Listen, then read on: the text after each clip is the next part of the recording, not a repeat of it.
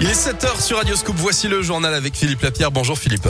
Bonjour Guillaume, bonjour à tous. À la une ce matin, test, vaccination, plus toute l'activité habituelle. Les pharmaciens sont sur tous les fronts. Le ministre de la Santé, Olivier Véran, vous le savez, il a annoncé hier, face à la cinquième vague de Covid, dès demain, tous les adultes vont pouvoir recevoir une dose de rappel cinq mois après leur dernière injection.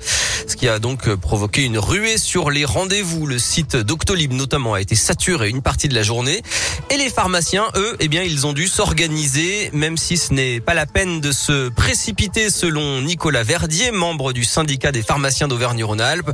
Pour le moment, il n'y a que très peu de doses dans les officines. Il faut qu'on commande nos flacons, que ce soit pour le Moderna ou le Pfizer, sur un site sécurisé. Donc, on ne peut commander que les mardis. On reçoit nos doses jeudi ou le vendredi, mais de la semaine d'après, voire le lundi encore d'après. On commande de façon raisonnable. Hein. Ça ne sert à rien, effectivement, de, commander 20 flacons si moi, dans la semaine, j'en pas fait 3. Il n'y a aucune urgence à se précipiter ou à contacter votre pharmacie.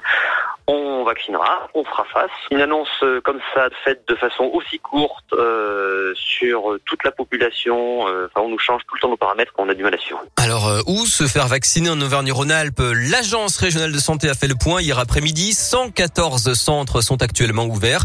Vous pouvez retrouver la liste sur radioscoop.com et sur votre appli Radioscoop. Une offre qui va augmenter suite aux annonces du gouvernement avec des ouvertures le week-end, des horaires élargis et l'ouverture possible de Barnum notamment dans les centres commerciaux. Dans l'actualité, cette disparition inquiétante. Dans le Rhône, une adolescente de 17 ans n'a plus donné signe de vie depuis le 20 novembre. La gendarmerie lance un appel à témoins.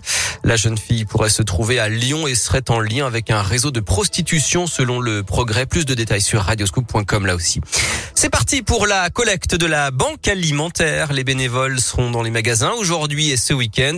Plus de 110 000 tonnes de denrées sont collectées chaque année, dont une partie sauvée du gaspillage pour nourrir plus de 2 millions de personnes.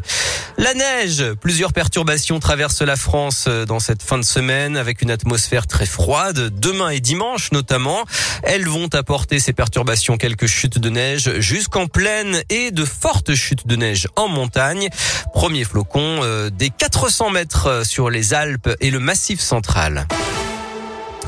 En football et en Ligue Europa, Lyon confirme son statut de patron, cinquième match et cinquième victoire dans la compétition pour les Gones hier soir à Brondby au Danemark, 3 buts 1 avec le premier doublé européen de Cherki et un but de Slimani. Monaco s'est également qualifié pour les huitièmes de finale. En revanche, Marseille est éliminé. Il y a du basket ce soir. C'est l'heure du duel franco-français en Euroleague. L'Asvel 9e joue sur le parquet de Monaco, 11e. Le coup d'envoi, c'est à 20h. Enfin, bienvenue au petit Diego. Ce petit garçon est né hier en Argentine. Ses sœurs Mara et Donna sont ravis. Et oui, leur papa est un fanatique de Diego Maradona. Il a donc appelé ses trois enfants Diego, Mara et Donna.